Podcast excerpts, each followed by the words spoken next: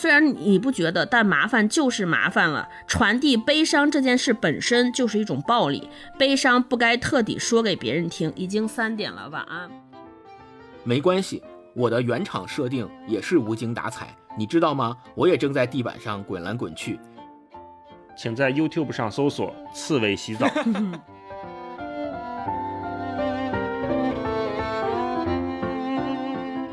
Hello，大家好，欢迎来到今天的文化有限，我是超哥。我是大一，我是星光，今天呢，我们跟大家再聊一本书，这本书非常非常薄，听见超哥开场就放心了。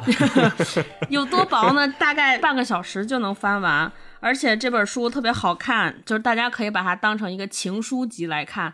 这本书就是日本著名编剧板垣裕二写的，这个书的全称叫《往复书简：初恋与不伦》。嗯，对，可能大家看到“不伦”两个字就觉得比较日本，对，比较日本。嗯，而且这本书特别逗，因为翻译叫“不伦”，所以可能在人多的室外看还会有点给你带来有些麻烦。因为我第一次看的时候就在高铁上，我就感觉邻座的一个男的一直在默默看着我。嗯、看这个女的到底要干嘛是吧？对，怎么每天看着不伦？好，好，我先给大家简单介绍介绍这本书，就特别简单。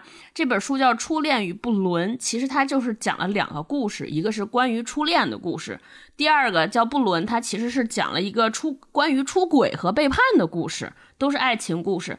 它有一点点特殊呢，是它这两个故事都是靠书信往来的方式来推进的，就是一个人给另一个人写信和回信，有的是信，有的是邮件，而且这些信和邮件。是没有日期的啊，只有比如说我给大一写啊，大一收，然后怎么怎么回事儿啊，大姨再回给我说超哥收怎么怎么回事，但是具体写于哪哪年哪月哪哪日是没有的。还有就是它虽然是个爱情故事，但是它是情节还挺曲折的，包含了爱情，包含了悬疑。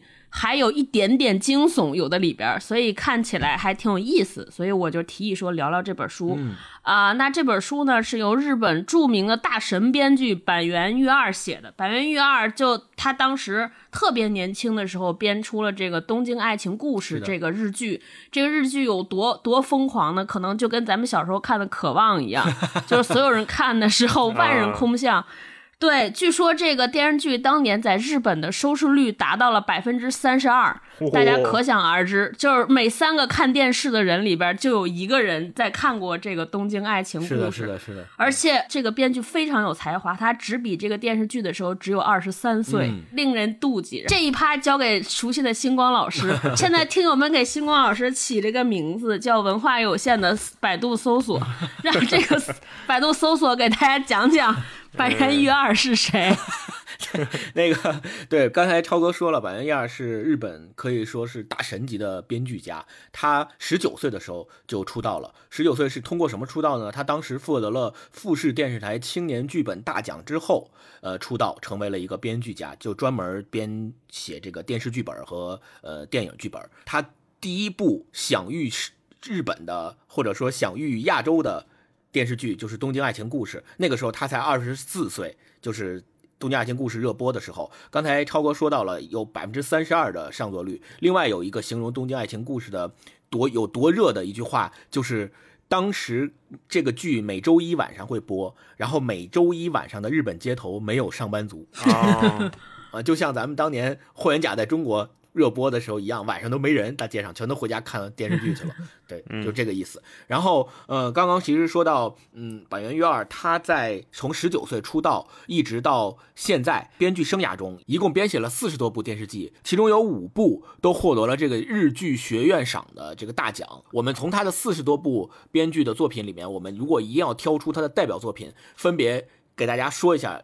肯定很多人都耳熟能详。首先就是刚才咱们说到的1991年的《东京爱情故事》，然后是2007年的我们的教科书，2010年有一部剧叫《Mother》啊，然后也可以就是、嗯、呃中文也翻译为这个超人妈妈，好像是对。然后2011年叫《尽管如此也要活下去》，呃，这个是讲述的杀人犯的故事啊。然后二零一三年是《最佳的离婚》，这部也非常有名。然后还有同年的《Woman》啊，还有最最近的一部。非常有名，就是二零一七年的《四重奏》，这个也是非常大热的一部电视剧，以及大一现在应该正在跟霹雳一起看的，对吧？那个叫什么名字？大一大豆田永久子与三个前夫，这部也是板垣瑞二编写的这个电视剧，所以呃，简单介绍一下，就是可以认为板垣瑞二是日本，如果现在要提出来，就是日本特别有名的剧作家，板垣瑞二一定是榜上有名的，并且呃，大家都知道的，呃，日本著名导演是枝裕和，他。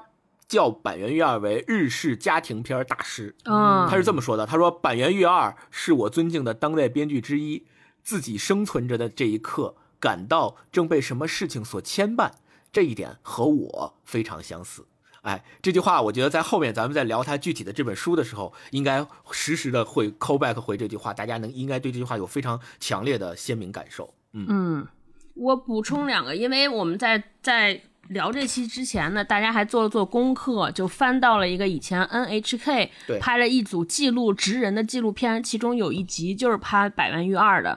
然后我从那里边摘出一些让大家能够了解板垣玉二面相的几段话，我给大家念一下。就一开篇，NHK 是怎么来定位板垣玉二的呢？他说。他是一名编剧，创作出的台词生动鲜活，刻画杀人犯或虐童犯等在电视剧中少见的复杂题材。然后他说，他深入挖掘逆境中求存之人的痛苦与顽强，在日本颇具人气。然后就我刚才说，《东京爱情故事》收视率三十二。然后说这个人非常认生，一直拒绝出镜。就是他做这个纪录片的时候，只有导演一个人和他聊天，他才能把这个。拍下来，你想跟拍了三个月，就只有一个导演，他剩下的人他都无法接触。对，而且拍的时候就手持嘛，也特晃，走路啊，跟着拍啊，推拉摇移什么的 都感觉特业余，因为就一个人。对，是是是，说他自己的创作理念是什么？他说我要写给少数人，对，然后让他们觉得说，哦，原来不只有我这么想。然后板垣裕二他认为说，他希望说。鼓励那些活力值，他起了一个词叫活力值，就活力程度哈。他说鼓励活力值只有十的人变成活活力值到一百的作品有非常多。他说我就是想让那些负值，这个活力值为负的人，先是不是能到达零，甚至说是先让这个以前活力只有负五的人变负三，这就是他想写的故事，他想写的人。所以我看完这个采访，也就解释看这个书里边就是这种，虽然他是写爱情的书。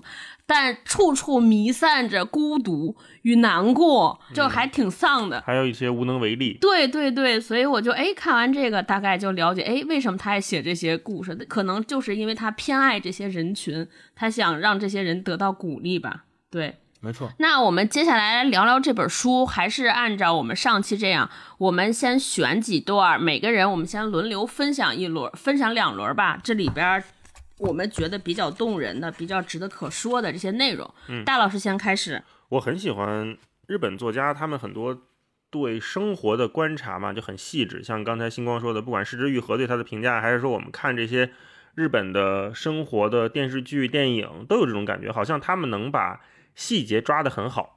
我跟霹雳大家看这个《三个前夫》这个电视剧，也发现就是他每一集都有一点小细节是。比如就弄纱窗，弄着弄着纱窗掉了，或者吃着吃着面条，耳机掉到面条里了，还有很多类似的细节。走路那个脚趾头磕到桌角了，这样就很丧的人，很倒霉的人，他们的生活，但是就被板垣约二就描写下来，记录下来。然后我觉得他在往复书简里面也有很多类似的描述生活的画面，我觉得我看着还挺好的。这个书里面就是两篇故事，虽然都不挨着，但是他有一个人是。在这两篇故事里面，都以彩蛋的形式出现的，叫窦生田这么一个人。窦生田他经常会意外的出现，然后说一些就怪里怪气的话，好像是一个意外的闯入者一样。我这个分享第一篇就是《初恋》里面有一段窦生田说的。窦生田说过，有些事情不该在夜晚思考，应该早晨起来吃完米饭和味增汤后再想。我在深夜里想了很多不该在深夜思考的事，比如。三七，我不该离开你。事已至此，我现在很后悔，不该在春假前和家人一起旅行，不该留下你一个人。那跟大家 brief 一下前情提要，就是这是一个初恋的故事。然后小男孩，这是一个男生叫广志，他在给这个叫三崎明希的女生写信啊。他们俩之前在应该是小学吧，还是初中的时候，就是有书信来往。初一的时候，那会儿就是初恋的状态，但是。中间因为有人搬家了，有人离开了，然后有一些意外发生了，他们俩就书信就断掉了。后来在这个故事的后半段，他们又联系上了，但是联系上之后，发现两个人的命运产生了非常大的不同，而且这个三崎明希这个女生在生活中也遇到了一些很严重的事故，或者是很大的挫折，所以这个广志在说，我当时离开你，我是很遗憾的，在说这个。然后另外还有一个就是后面也是一个关于生活的，我就再分享一下，就是关于涩谷站的。我们去过日本的很多朋友都对涩谷的那个地铁，或者对日本的公共交通这种地铁就会很晕。我记得我跟霹雳第一次去的时候，我那次是第一次去日本坐地铁，我没太搞清楚它的不同的线，就是它的每个站台来的车不是同一趟。啊，就比如说我们平时，比如在西直门，你等这个上行线，等过来的都是上行的，每一站都停的这种线。但是在日本，它的很多线路它是都在这个站台，但是九点十分和九点二十来的两趟车，它停的路线或者它去的地方就根本不一样。所以我第一次去的时候，我也没搞清楚还可以这样，来了个车就上，因为它是按颜色区分的嘛。结果就做错了。当时我们还是要去那个环球影城，当时早上我们还起了一个大早，结果还是做错，走着走越走越不对。我说怎么这个车越开越远啊？后来赶紧下车又问人家怎么着。他这中间就有一段是吐槽这个日本地铁的。他说，自从去年东极东横和富都新线连接到一起后，涩谷站就变成这个鬼样子。如果你有亲戚参加了东极东横线涩谷车站建设，那劳烦你问问他，涩谷站是傻子设计的吗？建设理念是让人生变成一场毫无逻辑的徒劳吗？乘客被迫绕远，迷失方向。以前两分钟就能换车，现在要花十五分钟。涩谷之光哪里有光？我看明明是涩谷黑洞。我就想起来，我经常以前跟星光老吐槽西直门，就因为。他在他上一份职业是搞什么地铁相关的，我也不知道啊。那个设计肯定跟他没什么关系，但是我老愿意跟他开玩笑说，你们就地铁圈就设计西直门这么一个换乘要走他妈快两公里去换乘，然后人巨多，都不知道这这帮人怎么想的。然后看到这个我就特特开心，就是在他这种整体丧丧的无力的命运之下，我们还能看到人们对生活的一点点的。怎么讲，就是可爱的反应吧，挺好，我喜欢。嗯，刚大一说到修地铁那个，我也是深有感触，因为最早的时候从事这方面的工作，所以总会被人问到，听别人听说跟这个工作有关，别人就会说你这西直门是疯了吗？为什么要这么干，对吧？然后经常经常还有一些，我记得是几号线，后来修的七号线有一个换乘站，呃，在换乘的通道上面，你走下楼梯，你就发现那个对面的墙上大概离地面有四。五米的那个位置开了一个门，然后，然后那对离地面有四五米，然后开了一个门，好多人就问说。这个门是给谁用的？就是因为你开了门，底下就是四五米高的那个，没有人能 上去。落差对，一个是没有人能上去，第二个是你从门里出来就得掉下来，所以基本上就没有人。为什么要把那个门开在那儿？说你们是傻吗？为什么？然后我记得当时我也不知道为啥，我回答不了。然后我当时还拍了一张照片，然后还艾特北京地铁在微博上，然后也没人理我，就这个印象特别深刻。我来分享一段那个《往复书简》这本书里的，呃，就是特别感动我的一段，因为他呃。板垣悦二的写作风格，就像刚刚超哥在前一趴里面说到的，他更多的是想把普通人和边缘人之间的差异，用他特有的写作风格把它消弭掉。比如说，呃，在这个初恋的这个故事里面，呃，广志跟明熙，对我先说一下，我在读这个初恋的故事的时候，读到。三十多页的时候，我都一直有一个疑问，就是我分不清楚谁男谁女。对我分不清楚广志跟明熙到底谁是男谁是女，因为都是用第二人称嘛，你呀我呀，没有他这个表述，所以就分不清楚男他女他。我不知道这个是不是板垣二特别安排的啊，瞎猜的。嗯，我分享一段，就是他们两个人其实互相在讲述自己的故事，但是其实最终都没有向对方呃明显的。表白，嗯，后来他们两个人，呃，三崎明希转学了，转学了之后就有很长一段时间都没有跟广志联系。后来他们俩又重新联系上，又是用书信的方式，然后广志就给他回信说，呃，多谢回信，知道你没事儿，我就放心了。先回答你的笼统提问，这个提问是三崎明希在之前问他，你现在是在哪里工作，有没有女朋友，结没结婚？然后广志回答的是，我住在东京都目黑区，在一家中等规模的广告公司工作，负责企划。最近的作品是阿斯卡牌的眼镜，尚无女友，正在募集。然后对，看到看到这儿我就我就笑了，因为会心一笑。其实那个女孩只是说说一下近况，对，说一下近况，对她没有明确的问他有没有女友，嗯只是然后结果广志就特别主动的说尚无女友，正在募集，然后就会心一笑啊、然后另外还有就是他在这个初恋和布伦这两个故事里面都提到了，就是所谓的出场设定的这个概念。啊，他讲的是说，就像解释冰箱怎么用，电饭锅有哪些功能，我要是能说清自己的功能，该多么好。看到可爱的小狗，我有感慨小狗可爱的功能；说到鲜花，我有赞美花朵美丽的功能。但是爱一个人的功能，我没有。你看，这是他在初恋这个故事里面提到的功能，然后同时他在布伦这个里面，他也提到了所谓出场设定，就是这两个人在发电子邮件的时候，田中实子说没关系，我的原厂设定也是无精打采，你知道吗？我也正在地板上滚来滚去。代田健一回复：没想到你也是这种设定，地板上滚来滚去。就就我读到这儿的时候，我就突然想起来，咱们跟毛书记呃之前串台聊《爱的艺术》那一期的时候，毛书记在聊天的时候也提到说一个说明书的概念。他说他特别希望把自己的说明书给对方，然后让对方按照说明书来操作自己，有这样一种冲动。所以我能理解百元鱼二他写的出场设定这个概念，可能也是说两个人在一起，不管是谈感情还是个所谓的不伦的这个呃感情，他们在一起的时候都会有这种出场设定，说哦，原来你的出场设定跟我的出场设定是一样的，有过这样的共鸣之后，他们两个人就会有更多的共情的这个这个过程。嗯，我先来分享一轮儿。我觉得这本书在豆瓣上的评分很高，八点五分。很多人都说看完很感动。这其实他故事写的很轻，没有那种特别我们耳熟能详的那种深刻的。痛彻心扉的表白，什么都没有，就是大家就蜻蜓点水之间，但是你会觉得爱意很浓烈。哎，我就在想说为什么？后来我就说，这个这个书简它其实特别契合了我之前我自己对爱情的一个设定，就什么时候发现两个人之间互相有爱情，我觉得我自己看来有两个标准，一个标准就是你能看见他身上别人看不见的点。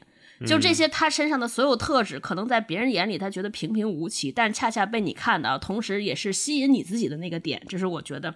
第二个点就是，就是至少喜欢嘛，就是喜欢一个人，就是两个人能在一起说好多好多无聊的话。就是板垣育二的厉害就在于在聊无无聊的话当中，突然有一句，你突然觉得哇，好爱你。我先给大家念一段，就就我。让大家明白，就我刚才说的，说什么叫我的眼里只有你，就是这个第一个是初恋的故事，初恋的故事，它其实现在我们讲就是一个女追男的故事，就大概的梗概就是这个男生，这个男生他是一个我们可能说在受到了校园暴力或者来自于老师霸凌的这个小男生，他被整个学校就是排斥，然后他每天在学校就是一个透明人，然后随时准备去死，准备去自杀，甚至打算报复社会。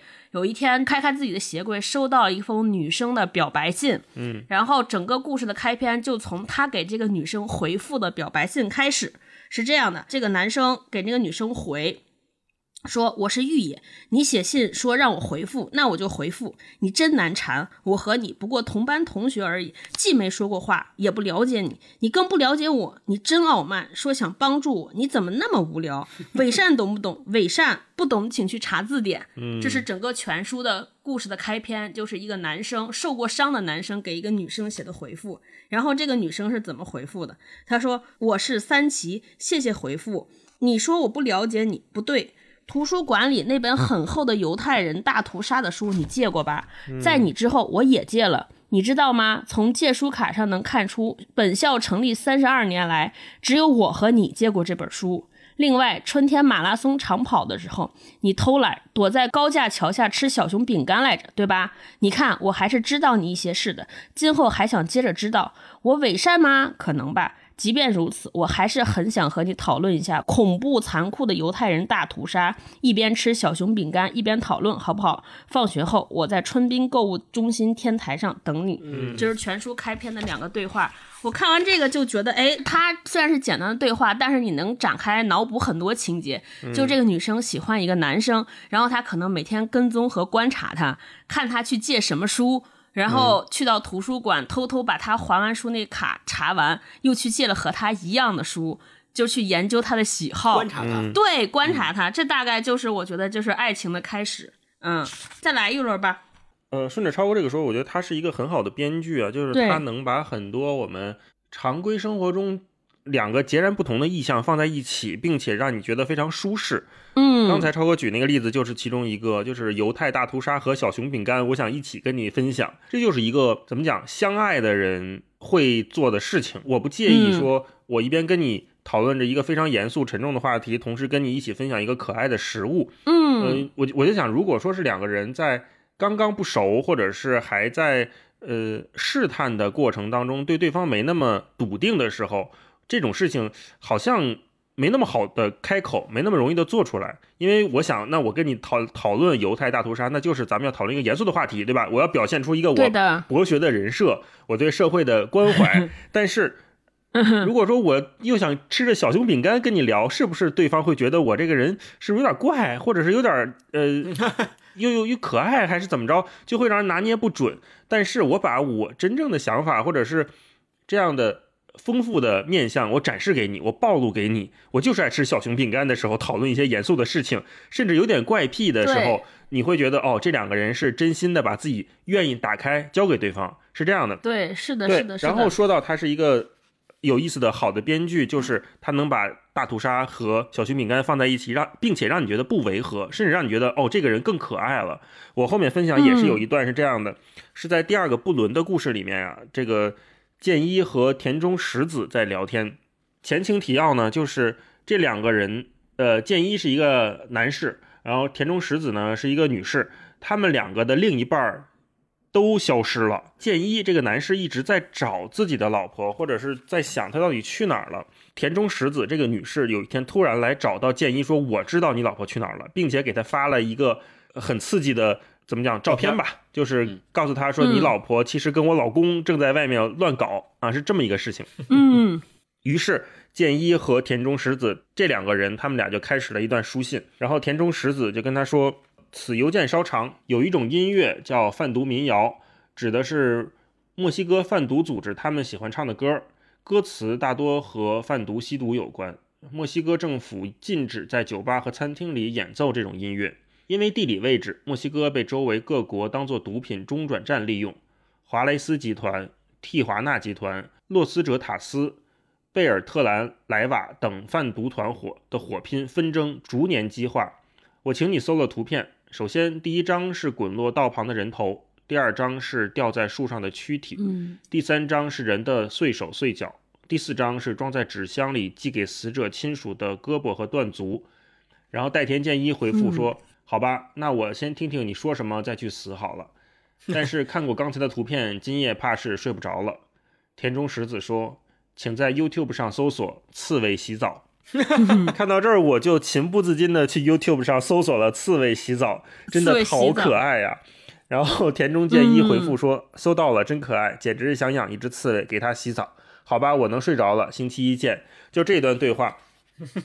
我看那个 YouTube 上那个刺猬洗澡的画面，就是一个人捧着一个他养的刺猬，然后那个刺猬刚开始展开身体，露出那个粉粉白白的小肚皮，在那儿抱着手，特别可爱啊。然后后来他把它慢慢的呃捧着放到水池子里面，然后那个刺猬就开始缩成一团，把那个 小白肚皮都收起来，在那个水上飘着，整个画面就特别可爱。然后我在想，他你看前半段他在说什么断手断脚残肢断臂墨西哥屠杀什么这样的事情。转而就是说，那那你看看刺猬洗澡吧，然后这种交互我觉得也很日本人，就是他一方面他能很变态，他能很残忍，另一方面他又真的能记住或者随时把生活中这些小可爱、小确幸拎出来拿出来跟你讲。嗯，我补充一下大老师说的这段几个前情，嗯，就他这这也是这两个中年人。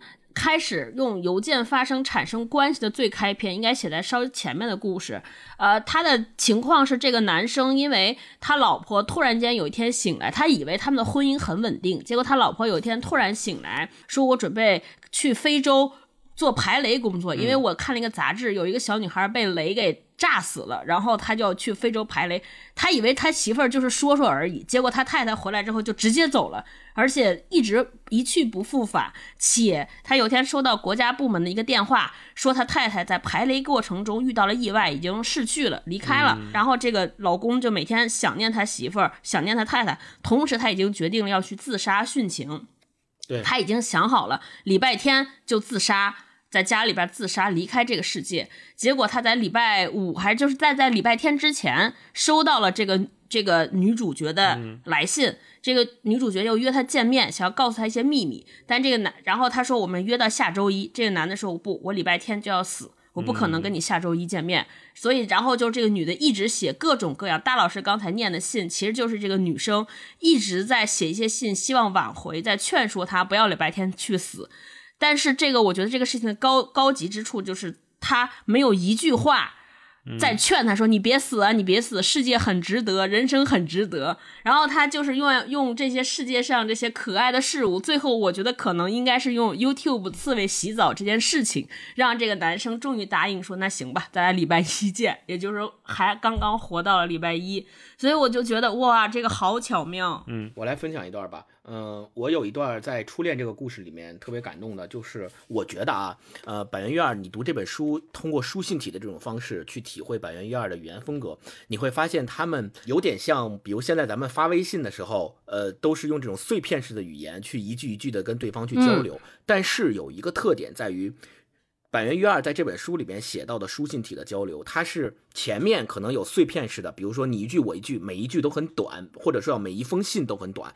但是在这些短信之后，他会夹杂出一篇比较长一篇的这个信件，然后这个长的信件通常都是写信人的内心独白，或者是写信人他在讲述自己的故事给对方听。这个时候往往。这个长信的出现会将这两个人的对话和这两个人之间的关系推向更深层次，我觉得这个是很关键的。就是当你在跟和你对话或通信的人来回来去的用碎片化的方式去快速的，呃，用一两句话的方式这样对话的时候，往往你们两个没有办法。继续往下深入的去聊你们想聊的东西，而当中间突然有一部分，比如你们聊着聊着卡了，或者聊着聊着突然觉得对方说的无聊了，或者是我理解不了你的东西，我 get 不到你的点了，这个时候对方情深意切的或者非常直率、非常 real 的写一篇长信，在这个长信里面，他可能是自说自话，也可能是自己讲自己的故事，他把他想说的东西用故事的方式写了一封长信给对方，这个时候对方就能够非常非常。呃，准的 get 到他想说的点，这个为什么？我就想说是在初恋的这个嗯故事里面，玉野广志前面他们两个人也是用这种短的方式，一句一句的来回对话。然后玉野广志说没太看懂，你遇到了什么事吗？和我一样吗？请告诉我详细。这个时候三崎明希给他回了一封长信，这个长信里面就讲到了三崎明希从小到大他成长的历程。他是这么讲的，就是玉野同学，你一个人住过吗？我上小学的时候独自生活过两年，那个时候我父母是镶着绿边的信封，这个要解释一下，就是日本人他们会用镶着绿边的信封把现把现金直接装在这种信封里寄出去，用邮局的方式寄出去，这就相当于汇款，然后收到这个信封的人打开就直接可以用里面的现金，所以这个意思也就是说，呃，三崎明希从小他就跟他的父母分开，然后他的父母靠每每个月或者是定时给他寄钱来养他，让他生存，但是是他自己生存的，就是三崎明希自己顾自己的生活。他说打开后里面有钱，让我拿去买饭吃的钱，支付电费，支付 NHK，买教材和泳衣。每天放学回到家，我对着一个黑色绒布狗说：“我回来了。”洗澡的时候，我打开电视机，假装有谁正在看。夜里，我用被子蒙住头，想象着有人正在身边。我的手。之所以变成现在这样，就是因为那时总烧不好开水。我靠！我读到这儿的时候就心里一紧，就突然你就能理解到说啊，为什么这个女孩子她在之前跟玉野的通信里面是那样的语言风格和那样的表现？为什么她会觉得他们两个去购物中心，玉野突然抓住了她的手，让她觉得特别的感动，甚至感动到要去卫生间哭出来，哭一场？对，就嗯，通过这个故事，你才能够了解到原来。他从小的成长经历是这个样子的，所以他是有多么渴望一个人的认可，多么渴望他们两个之间的这种感情的建立。对他一直说感谢你牵起了我肮脏的手，是的。当时还在想是怎么手上有土啊，还是指甲不干净什么的，后来才知道哦，原来应该是小时候受过伤。是的，是被开水经常烫过，受过伤。所以你看，他说。我妈妈每三个月回来一次，紧紧抱住我，告诉我说：“我们有钱啊，我们有钱的，你不要担心。”她住一夜后就又不知去哪里了，然后一直她一个人住到四年级，到四年级的时候，儿童相谈所的人过来，你可以理解为就是那种什么孤儿救助机构收容，所，对，嗯儿童相谈所的人过来，把我带到练马的奶奶家。奶奶说：“我一直不知道啊，我一直不知道啊，真对不起。从今天起，你把奶奶当妈妈吧。”我心里想，奶奶怎么可能当妈妈？太勉强了。尽管如此，我每天出门时我走了，我回家以后的我回来了，都可以对着奶奶说了。不知不觉间，黑绒布狗松了线，掉了腿脚。对，然后最令我感动的是这个信里面的最后一段话，他说：“就写到这儿，我不需要你的读后感，看过了即可。”然后广志就回了三个字：“看过了。”嗯，对我就是觉得这两个人从明熙的这封长信开始，我觉得他和广志之间的这种深度的连接和深度的理解般的认同，从这个时候开始建立起来了。广志终于理解了，嗯原来明熙给我写信的这个女孩，她跟我有一样的经历。嗯，顺着星光这个说，我觉得长信或者这种长消息，对我们现在来说还是越来越少见了吧？我在工作的过程当中，我发现，呃，包括像道长，包括像很多台湾或者是香港很多这种老派一点的作家或者媒体人，他们很愿意写长信或者发长消息，就是因为他们尽管在使用我们什么微信啦、Line 啊这种非常快速的即时通讯软件，但他们还是有一种传统在。这个传统不是一种抱守残缺或者是冥顽不化，而是说我想把一件事情和你讲清楚、讲明白。包括有的时候我们跟道长讨论事情，可能来不及打电话或者怎么样的发邮件呃发消息，他都会给我们回巨长，他会说。我之所以做这个决定，是因为什么什么，其中有一二三，可能一中间还有一个小 a，二二下面还有一个小 b，他会阐述他的理由，同时他也会在里面还加括号，就是说，尽管我知道这样做会有一定风险或者怎么怎么样，你会觉得就是他是在认真的跟你表达他的想法，他不是说这事儿不行，这事儿我有我的考虑，或者说我我同意或者怎么样，他会真的把想法说出来，然后听从你的想法、你的建议。包括我们的设计部同事有时候跟陆志昌沟通的时候，陆志昌就是那个非常著名的台湾设计师，很多、呃像那个 M 系列，还有很多理想国和文景的书都是他设计的，呃、做的非常好。他也是就是会把他的前因后果都给你讲出来。你看一个设计师，他我们理解设计师可能是靠图像表达比较多一点，但是像这种。我觉得非常负责任的老师，他们也会用长段的文字去解释他的想法，他不在乎说你前面对面那个人是一个小编辑，你是一个新入行的人，或者是一个年年轻人，你根本不理解我想法，我没有必要跟你解释。他不会，他真的会耐心下来去做这样的沟通，这样的沟通现在越来越宝贵，包括我们在很多亲密关系里面也是这样的。两个人可能在谈恋爱的过程当中，你言我语，但是你真正的像星光刚才讲的，有一次。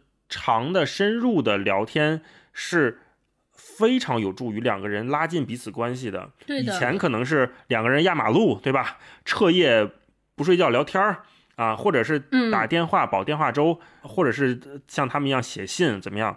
那现在对这样的可能都怎么讲都少了一些吧。我经常看有一些调侃的，可能也不是真的，就是网上说做女朋友吧，好。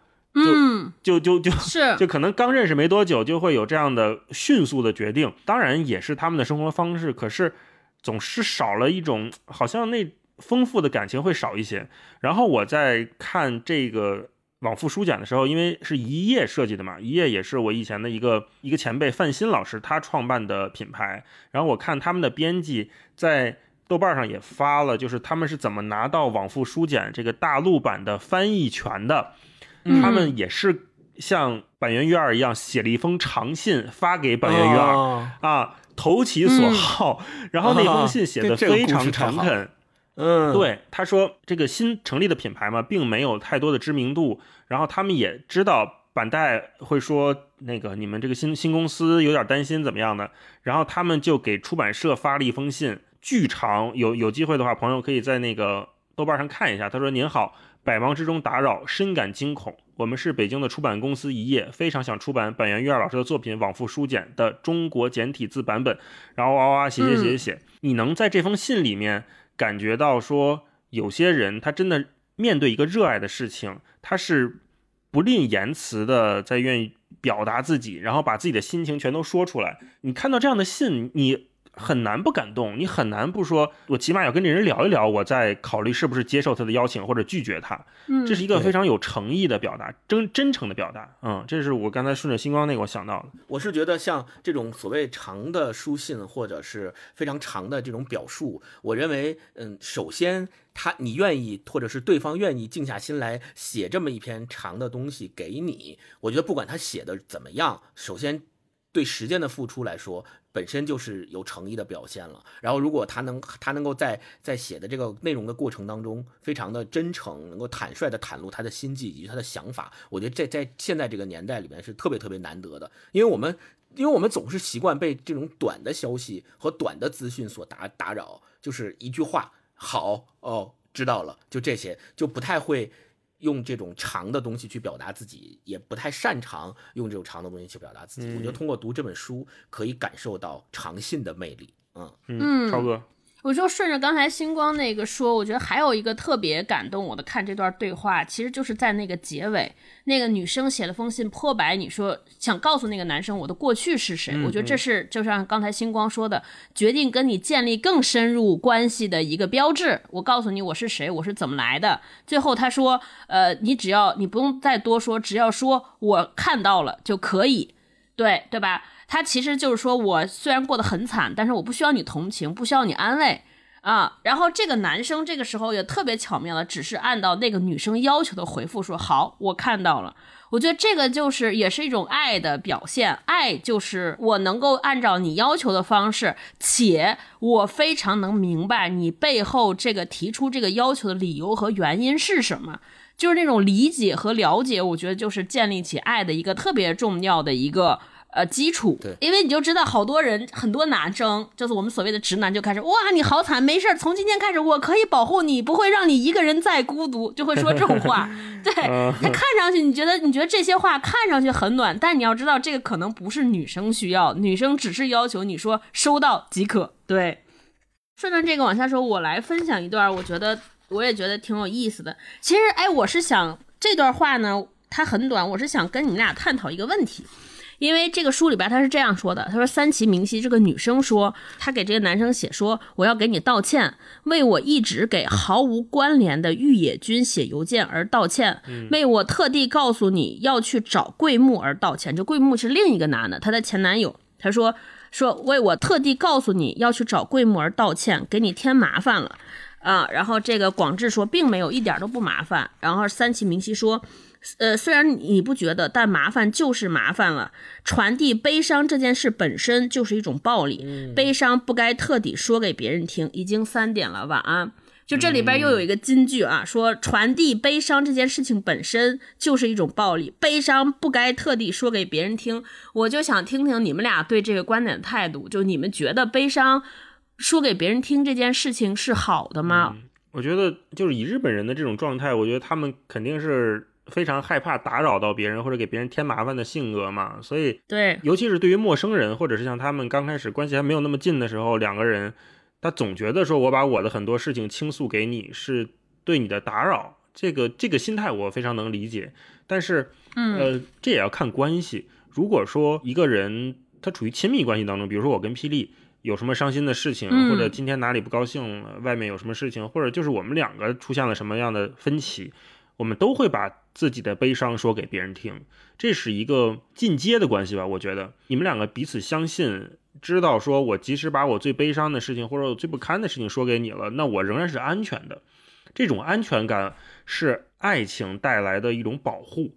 嗯，在这样的一个保护的泡泡里面，我觉得两个人都应该能放开的做自己，把自己柔软的、脆弱的地方暴露出来，告诉对方，即便是你心里。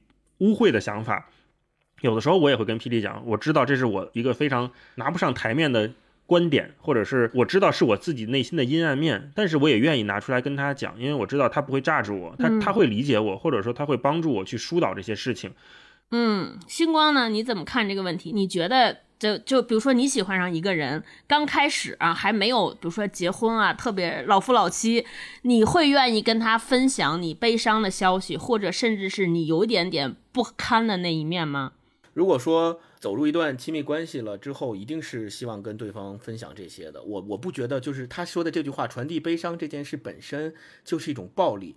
我觉得这个暴力要看跟什么样关系的人去沟通。嗯，比如说，嗯，我举个例子，可能呃，大刚才大一聚焦的是嗯爱情或者是亲情带来的这种关系的构建。那比如说呃。友情，或者是你有特别好的朋友，我觉得你跟特别好的朋友去沟通这些事情，也并不能称之为是一种暴力，只是，嗯，也许，嗯，在你的认知里面，你会分，就比如说有某些事情是可以跟，呃，一些朋友去聊的，因为你相信他们会理解你，这个是基建基于是否这件事情要跟他们沟通的前提，呃，当然了。这个世界上大部分人可能都不能够，你都不能够跟他们去沟通这样的事情，是因为你天然的就知道，我即使说了，你也可能不理解我，甚至于你可能会用你的价值观去反而反过来反向判断我，反向榨着我。那我本身 想要去跟你倾诉和沟通这件事儿本身就是一个寻求安全感的过程，但是你给我的却。更加让我不安全，或者更加让我焦虑，那我一定不会选择跟你去沟通。我觉得大家应对这个事情都应该是有一个前提的判断。所以我理解三七明晰在这本书里面这句话，他说传递悲伤这件事本身就是一种暴力，悲伤不该特地说给别人听。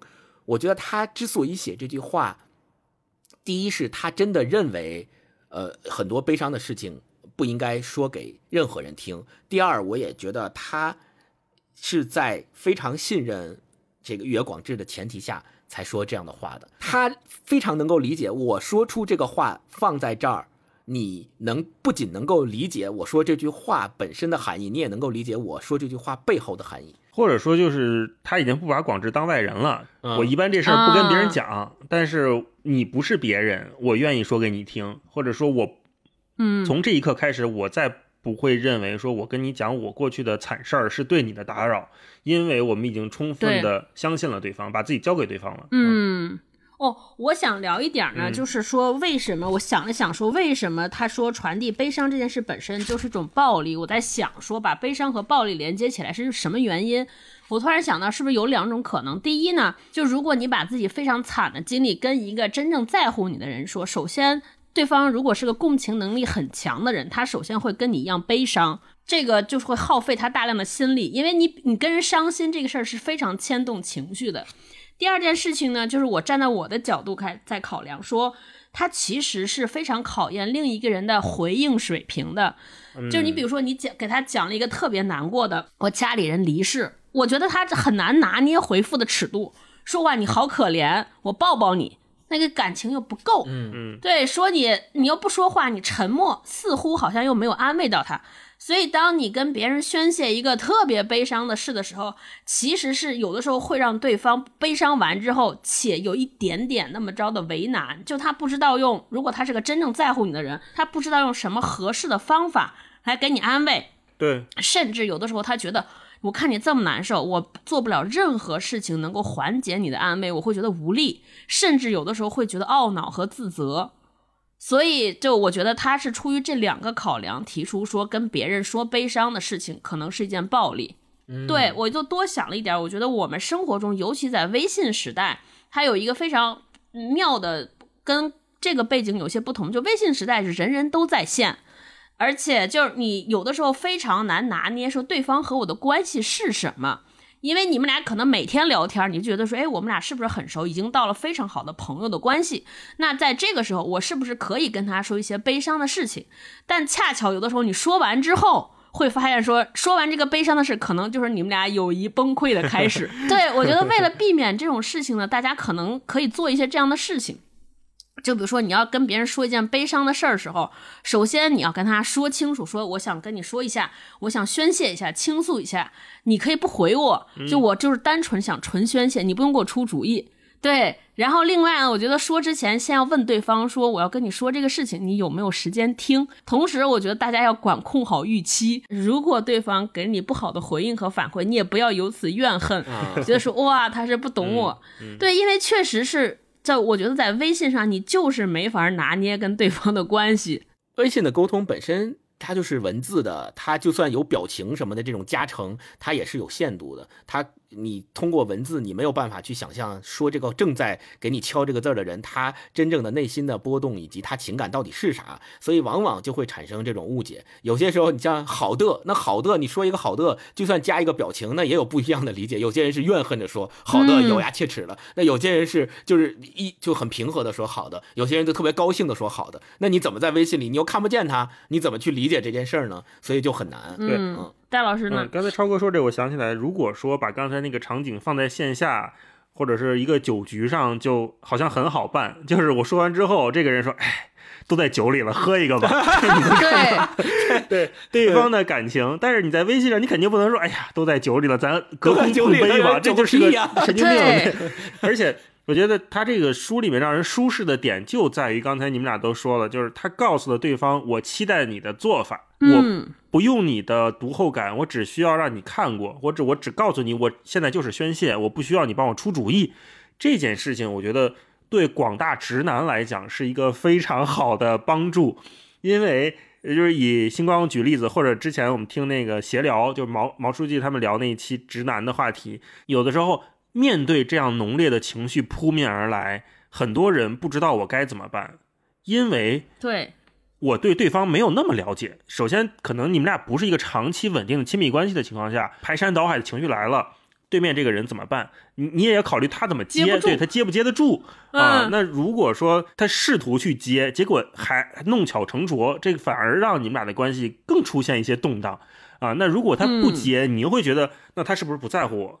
但如果一旦你把你的预期告诉对方，说我现在情绪是这样，我希望能怎么怎么样的时候，你对对方来讲也是一个很好处理的方式。你看超哥刚刚分享的这段，说传递悲伤这件事本身就是一种暴力，悲伤不该特地说给别人听。然后三七明熙就说已经三点了，晚安。然后你看广志的回复是先不要睡，告诉我电话号码，我想和你直接通话。然后这个时候，三七明熙又回他说：“电话就算了吧，现在这种距离感刚刚好。如果他们两个的对话就到这儿结束了，我也就是可能也不觉得有什么问题。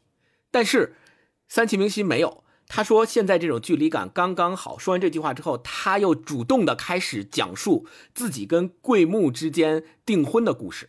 他说，结婚的事儿是我先提出来的。”然后开始讲故事，说那天公休，然后他跟桂木之间发生的故事，又开始写了一封长信，又开始用长信的方式去讲述了他跟桂木之间是怎么认识的。然后在这里面表达了一个观点，就是他觉得发生在就桂木是一个司机啊，后来就是他坐桂木的车准备，就是这个女生的未婚夫，他们他们俩准备坐这个桂木的车。他是开长途车的，上面还有别的乘客。明熙准备坐他的车，跟他一起去东京，然后结婚。结果在这个路上就出车祸了。这个车祸其实是桂木故意的，但是明熙就把这个事儿认为说，那场发生在高速公路上的车祸，我想元凶是我。他把这个错误归结到他自己身上了。他讲这个长信的目的。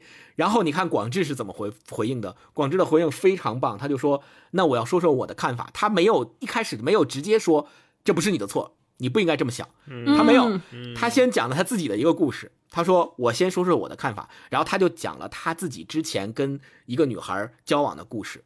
这个故事里面也是有那种模糊不清的感情，他也说不清楚他到底是不是喜欢这个女孩，他跟这个女孩的未来怎么样。然后他也写了一封长的东西，写完之后他讲说，最后一句话就一句话，他说：“你认为车祸责任在你，不对。”你想错了，嗯，对就是我觉得这种沟通跟表达方式，假如说啊，咱们做一个假设，中间他们各自讲各自故事的部分全部删掉，全部没有，我们可以看他们两个之间的沟通将是多么生硬。你看，他说已经三点了，晚安。然后广志说先不要睡，告诉我电话号码，我想直接和你通话。三七零七说电话就算了吧，现在这种距离刚刚好。然后那场发生在高速公路上的车祸，我想元凶是我。呃，玉野广志说你认为车祸责任在你。不对，你想错了。对，你想想，你想想，就如果他们两个用这种方式对话，俩机器人吗？这不是？那就是直男和一些女生的对话 场景的复现，在微信上聊天，肯定是。我觉得今天这个事情责任在我，那个人说不在你，不在你，是因为他们是傻逼，都是都是他们的错，就结束了。就在这个过程当中，不夹杂这两个人对自己故事的叙述和自己想法的一个沟通和连接的话，当然。就我们很能够很明显的感觉到前一种方式和后一种方式两个人之间情感的连接的深浅是完全不一样的。嗯，哎，说到这儿，我再插一段，就是这个书里边有一个小段金句，其实跟咱们刚才聊那个故事相关。就是第二个故事里边，这个男生叫代天剑一，他说：“我想说的是，话不能只说半句，会招人烦的。”因为他就特烦这女的话只说半句。这个女的跟他回说。一个人的半句话里也有三 B 和三 C 层，只是你能没你没能察觉到而已。他前面讲了个故事，讲这个三 B 和三 C，就是说我去一个地方找东西，写的是在三楼，结果发现没有，我很生气。结果发现这三楼里边还有三 B 和三 C 好多区域，不是只有三楼。对，然后他就说说我说的这句话里边，很多人说的话里边就是三 B 和三 C 区。要是只要你一直发现不了，那么出现在你面前的人就会是啊，对了，你没问啊，就这种。半句话永远说下去，这句话的时候就让我想到了我们现在很多微信环境下的聊天，不是有一个梗吗？说现在微信工作群里的四大谎言，就是点赞，然后鼓掌，OK，还有那个什么 加支持加油，就那个，这不都是微信表情包就都是半句嘛？有很对我那天看那梗说说你叫亲。亲这个词后边的那半句是什么？就是咱们俩需要联系，但我不知道你叫啥 啊，不说名字也不礼貌，所以就叫你亲。如果领导在工作群里跟你说说，要不先坐着看吧，然后大概率后半句话是我也不知道对不对，我也不知道应该做成啥样，你先做出来让我想想。对，就是半句话。我觉得感情里边，就是所谓那个直男，大家被诟病的，就是他可能读不出来这些女生说的这些半句话里边里边那个三 C 和三 B 到底暗含的情绪和意思是什么，所以会让女生恼怒。我们再往下聊聊吧，因为这两本书里边所有写的对话都是用邮件和用信件的方式来来展开的，因为我们自己本身也经历过什么发邮件。QQ 和发短信的那个时代谈恋爱，你们觉得这种传情达意上，因为戒指的变化，有发生了什么大不同的区别？或者说，你们觉得在微信上这个有什么特点？嗯，微信上就是太快了。你看 QQ 那会儿还有一个上线、下线和隐身呢，是吧？我要是不高兴了，我还能隐个身，或者是就不登录了。但是这微信就直接就怼到眼前，你也关不了，你也不能说。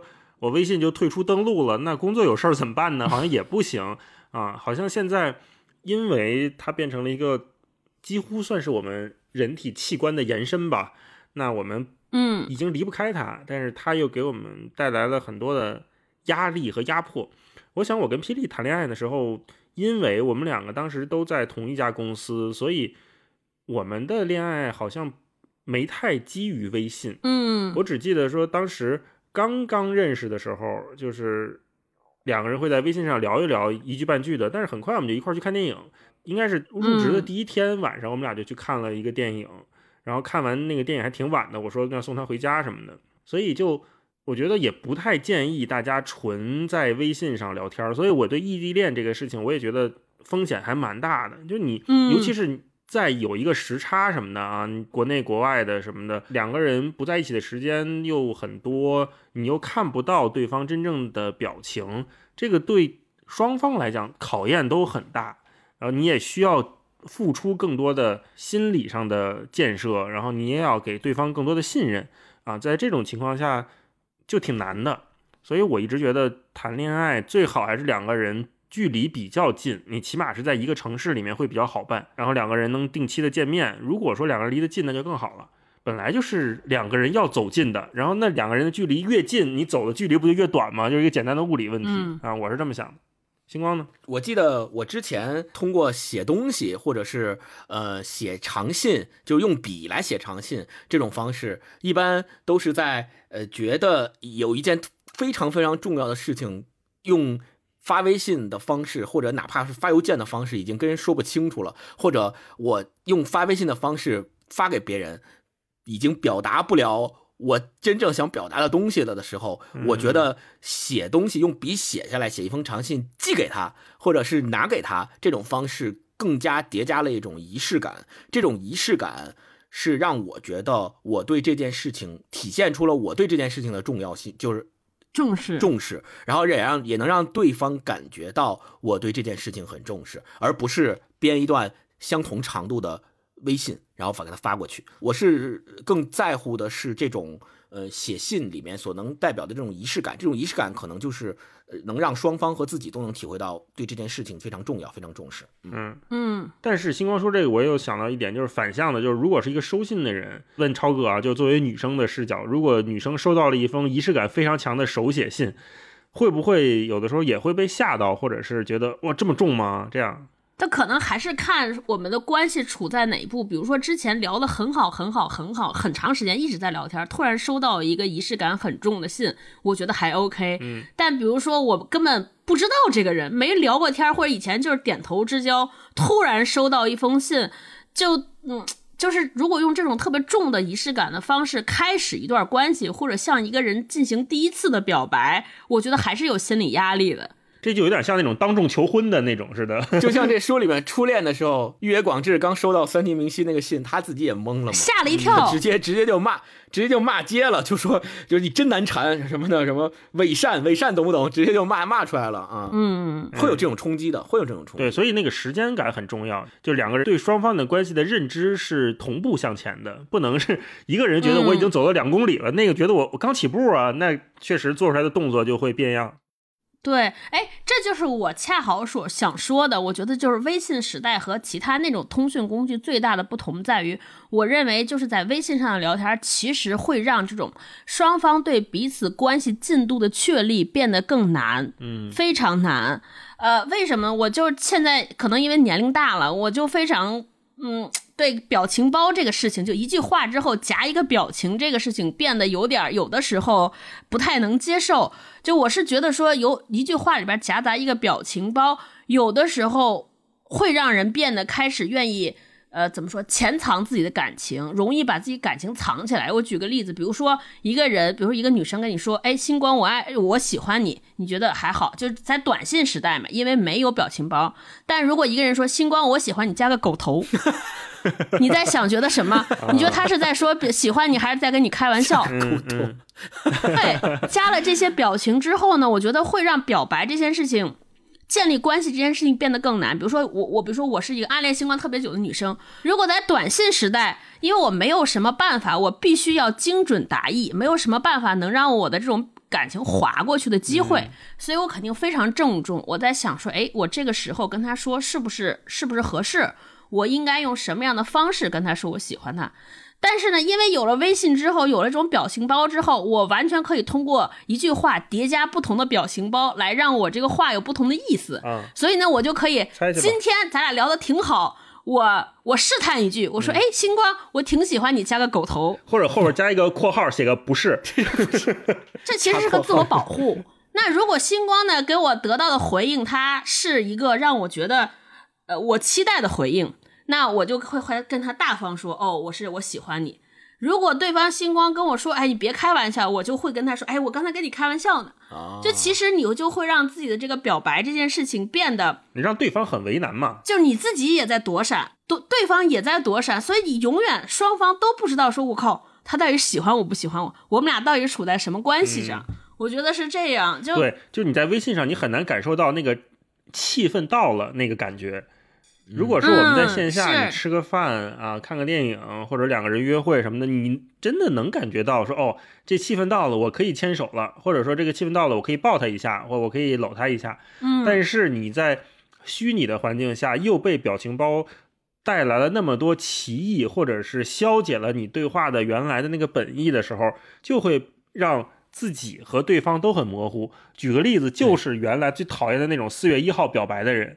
就不行就算了，但是我试试啊，就这样的。我昨天仔细想想，比如说在我们在那些时代，如何确认一个人喜欢我？比如说短信时代，如果一个人天天给你发短信，你们俩就是甚至用短信来探讨说，哎，你今天吃了吗？没吃，大概率是喜欢，因为至少花一个短信是一毛钱，花钱嘛，对对对，他不会跟每一个人无聊的人都说你吃了嘛，对吧？这这是一种，比如说在 QQ 上，是的，在 QQ 上，因为 QQ 是需要你在电脑上才能上线。那一个人，你说咱俩聊天聊到半夜三点，那大概率是喜欢，是。因为意味着你肯定不是在床上，然后你肯定是开着电脑，为了我专门腾出了一段时间，对吧？那现在在微信上，因为大家二十四小时 stand by，三点钟他给你回了条消息，你大概率想在以前在 QQ 上，你一定认为他喜欢我，因为你想他至少三点钟起来给我开一套电脑，怎么着？但微信上很有可能三点钟他起来尿尿，哎，看见有条未回回复短 短信，给你回了一条。有的时候就听到有人跟我就身边这些单身的人跟我说说，哎，就他们的困惑，就是我觉得我喜欢他，我觉得他应该喜欢你，帮我看看。啊，啊，帮我看看看事儿，找张大夫看看事儿。我不是大夫，对，是因为我也看不了，我觉得现在没有一个人所谓叫爱情专家能通过两个人的聊天记录，就是微信聊天记录，能确认说对方处在一段什么关系当中。可能两个人爱了爱了五年，聊了五年，爱了五年。你要当时说破，就早就结婚，孩子都三岁了。但就因为有这种表情包，有这种缩写，最后两个人就是和别人结了婚。最后五年之后一见面，说：“你看我，你当年喜欢我，你怎么不说呀？”啊 就是不直说呢会变成这怎么对种故事。我想起葛优那个电影说爱老虎油，说我也爱老虎油您。是，对，嗯，就始终不肯说出那句话。哎，那我们最后最后一个话题，你们讲讲我，就比如说，对于今天有就是还处在恋爱中的人们，嗯，在这种不确定的这种信息环境和状态环境之下，如果想跟一个暗恋许久的人表达心声，就比如说有一个小孩儿过来跟你说说，哎呀，大大老师，我特别喜欢一个女孩儿。然后我们俩每天在微信上聊天儿，然后我现在想跟他表白，我也，但是我不知道他喜不喜欢我，嗯、你帮我出出主意，你会给他什么建议？我觉得一定要在一个两个人都舒适放松的状态下，说出这样的话是最好的。那反面是什么？就是我我不建议把仪式感搞得太强，就是仪式感给人的压迫或者是那种压力会会会让人有点无所适从。就尤其是那种公共场合，刚才我前面说公共场合表白或者公共场合求婚那种，我我我总觉得不是当代人或者不是当代大部分人接受感情的方式。原来那种当众表达或者是婚礼啊那种，向很多人宣誓，是因为我们没有这么好的机会或者平台昭告天下，说我今天结婚了，或者说我今天跟这人在一起了。现在每一个人，当代人都有太多的表达的空间、平台、朋友圈、微博、微信，都可以去说这些事情。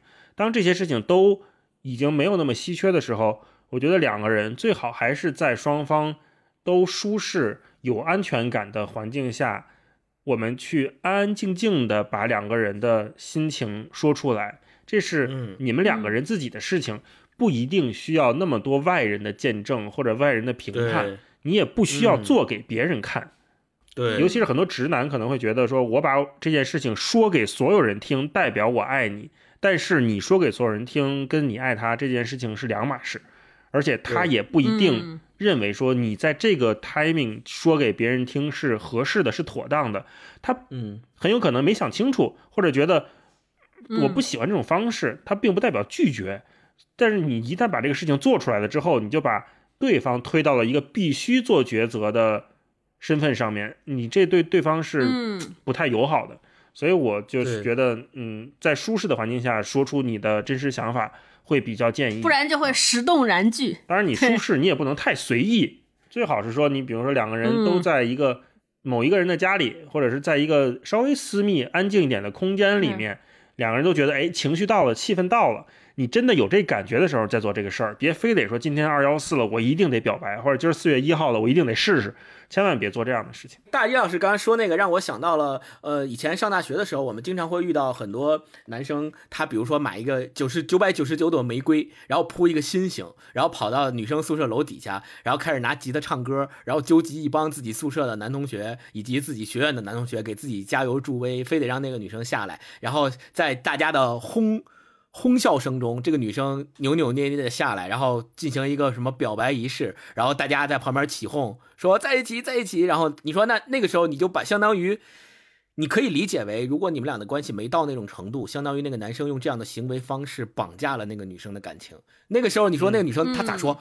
那那么多人都在，大家谁低头不见抬头见的？你说真的像超哥说的石动燃具，然后那那你相当于给那个男生也下不来台嘛，对吧？那你那但是你又说你觉得让你当下立即马上给我一个决定和回应，这又有点强人所难，在那种场景下就很难，就相当于你把它架在火上烤，就有这种感觉。所以我我一直觉得，嗯，反正从上大学开始，我就一直觉得这种方式不是一个特别合适的方式。所以当读这本书的时候，我就觉得板垣瑞二通过他自己的写作风格，在两个人通信的过程当中，不紧不慢的，呃，把这个故事，呃，随着你可以，你可以非常明显的看得出来。这两个人，这两个故事里面的通信的双方，都是从不了解，甚至于根本不认识对方，开始通过信件一点一点、一点一点的推进两个人之间的连接，推进两个人之间的感情，两个人之间慢慢慢慢有了共情，有了共鸣，有了理解。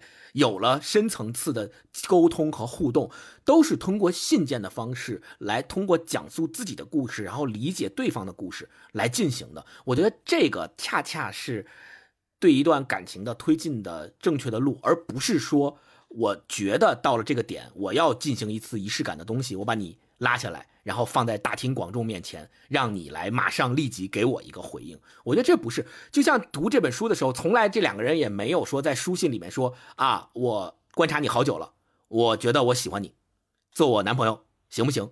下一封信给我一个明确的答复，否则就别通信了。就从也从来也没有过这种表达方式，而是娓娓道来，是一直是在渊源，就是在所谓静水流深的这种方式来做的。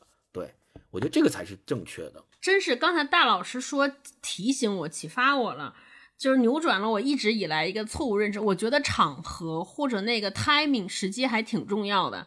我那我因为我之前经常和人讲一个段子。就我我是那种在关系里边特别主动的人，就在这上面，就我特别像是一个捕食的猎人。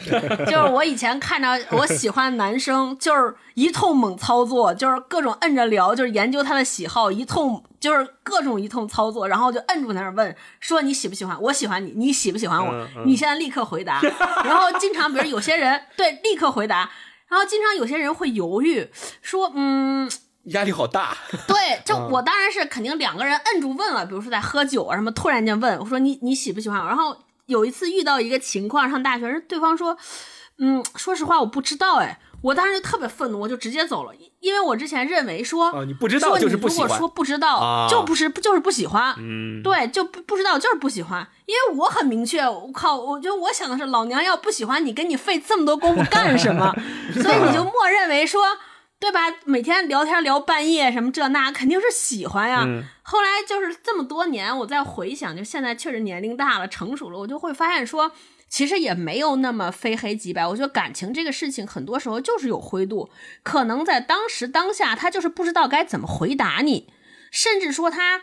因为他不知道你说的喜欢是哪种喜欢，嗯，不是他可能认为说你喜不喜欢我，他可能默认为说我如果喜欢你，我是不是得娶你，跟你结婚，所以他不敢贸然对，不敢贸然回答你。如果你跟你你你如果跟他说的，我就在想说，如果重来一次，不是我跟他说，哎，我喜欢你，你愿不愿意咱俩就像这样的关系谈下去试试？对，就我就是最近看那个欲望都市的时候，比如说，哎，我们俩要不要约会？我们俩要不要先当男女朋友试试？可能就。就会不一样，但如果你摁在那儿问说你告诉你喜不喜欢我，你不喜欢就怎么样？好多人在这个时候就会咱俩结婚吧。如果你现在不答应，咱俩就分手。我觉得就这种就是要特别笃定、确定一定答案的时候，我年轻的时候就觉得说肯定有答案。但有的时候，如果以这种方式其实是没有答案，那莫不如比如说大家就是用一种其他的方式，然后也不用试探了。但大家，我觉得是可以好好聊聊。先说一下哦，我对于婚姻是怎么规划的。我认为一个什么时候是是什么关系？那你认为我们俩的关系现在适不适合进入下一阶段，或者怎么样？就还是要很多有前情和铺陈，不能上去像我这种就是特别武断，就按上去就摁头就问你跟我结婚吗？摁头，你跟我在一起吗？你当我男朋友吗？不当滚蛋！这就这个不行，真的不能不能硬上。我现在的感觉，我特别同意超哥说的，就是在强烈的感情来袭的时候，很多时候很难就是抑制住自己心里的那种感情，肯定是希望对方给自己一个明确的答案。嗯，但是假如对方没有能够给出自己想要的答案，或者是没有给出那么明确的一个回馈的时候，就是你要能理解对方，并且在这个理解的基础上，告诉自己说这是很正常的一件事情，就是你要允许对方可以给出这种回馈，嗯，你要给对方这个权利。并不是说对你你告诉说说这这这个所谓给权利，就有点像咱们前面提到的，我摆九百九十九朵玫瑰，我把你请下来，我当当这么多人面跟你表白，我那个此时此刻，我一定是希望你当场答应我，得到周围大家的祝福，皆大欢喜的一个圆满结局，我一定是希望这样的情况发生的。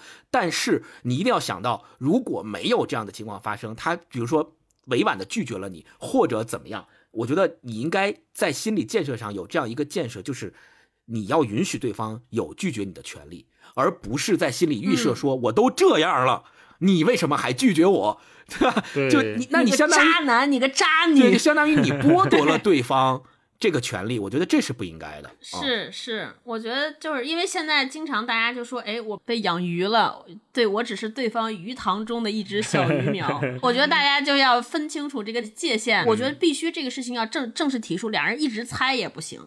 但是提出的时候，我觉得要第一要明确，同时要精准，就是你要说明了我对你的喜欢是什么喜欢，那我期望你能给我什么样的反馈，这个事情要界限清楚。就是当你还没有明确呃对方的想法的时候，就不要做那种仪式感或者是绑架感太强的事情，你一定要 给对方下来台的机会啊。是的，是的，是的，嗯对，包括送礼物也是，你包括两个人，你可能是在两个人私下约会的时候，你突然拿出一个巨贵重的礼物，那对方可能只是觉得我们还在一个互相的观察期，这也会给另一方面的压力很大。我这拒绝你也不是，不拒绝你也不是，那我这怎么弄呢？嗯。我觉得要还是站在对方的角度考虑考虑吧。对我们最后再给大家推荐推荐，你们俩有什么就是跟这个相关的，可以给大家介绍介绍。嗯，我觉得今天这本书，很多人可以把这个书当成叫什么恋爱沟通手册，当一个工具书来看。嗯嗯，是我跟大家推荐就大豆田永久子和她的三个前夫吧。我最近跟霹雳在家看这个，每 最近天热播的电视剧，对每天看一集，好像每天晚上可以去日本观察一次他们的生活，有点像这样，因为现在也不能出去旅游嘛。因为生活气息非常浓，所以你不会觉得他距离感很强。然后他说的那些台词，他对生活的认识啊，他们吃的喝的啊，其中有一个前夫就是开餐厅的，所以他们这里面有很多日式料理，也看着很动人啊。啊每天晚上就当假装去日本旅行一趟吧，跟大家推荐这个电视剧。嗯，嗯，好，那我就不免俗的推荐本源裕二最旧的一个有名的作品，就是《东京爱情故事》。说实话，这个这个作品我没有看过，但是我在做功课的时候发现，对《东京爱情故事》的赞誉简直是如山般的赞誉。嗯我也是呃对这个非常感兴趣，我也想抽空去看一看到底它好在哪儿。因为我在做功课的时候发现，有人说《东京爱情故事》甚至于重塑了叫什么，重新塑造了那一代中国年轻人的恋爱观。《东京爱情故事》在日本火了之后，然后也在中国有播出嘛，然后在中国也是特别大多的人喜欢，然后特别多的人去讨论，形成了一个当时的热点，所以我特别感兴趣，我想看看到底是什么样的重新塑造，以及到底是一个什么样的故事。嗯，嗯推荐大家。嗯好，那你做好心理准备。我当时就为了这期就去看了那个，差点气死。我就一直有一个疑问，我说为什么很多人说能看这个电视剧看三遍呢？我就看一遍就要气死了。就是这里边有一个特别完美的女生，向一个男的示爱。然后各种追，各种牺牲，但是那个男的就是不喜欢她，然后我就觉得好气。最终也没有。选择那个女生。对，你就觉得这男的是瞎了吗？图是凭什么？就是这种特别逗。的，嗯，那我最后再推荐一个吧，推荐我自己非常非常爱的一个电影，叫《志明与春娇》。我这电影大概看了八十遍吧，能让大家再回忆一下那种微信时代。微信时代那种传情达意、谈恋爱、暧昧、聊天和一个喜欢的人互生互生情愫是怎么开始的？我觉得特别美，特别温柔。对，好 OK 那今天就到这儿吧。大家在留言区里边可以跟我们交流交流，你收到过的觉得特别暖心的，或者让你记忆犹新的一个表达爱意的话，或者一个小故事吧。嗯，好好吗？好的，今天就先聊到这儿，嗯那我们就下期节目再见。下期节目再见拜拜拜拜拜拜